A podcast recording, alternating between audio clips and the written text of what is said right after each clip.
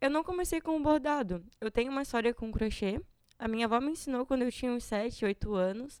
E eu fazia roupas para as minhas bonecas. E eu sempre fui uma criança muito ativa. E as minhas roupas, elas viviam rasgando. E ela resolveu me ensinar a costurar. Mas era uma questão de necessidade.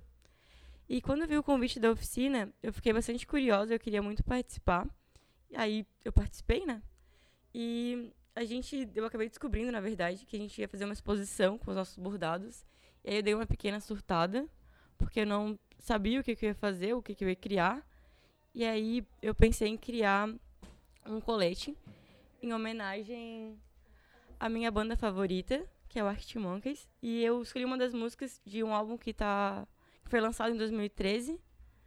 E é isso.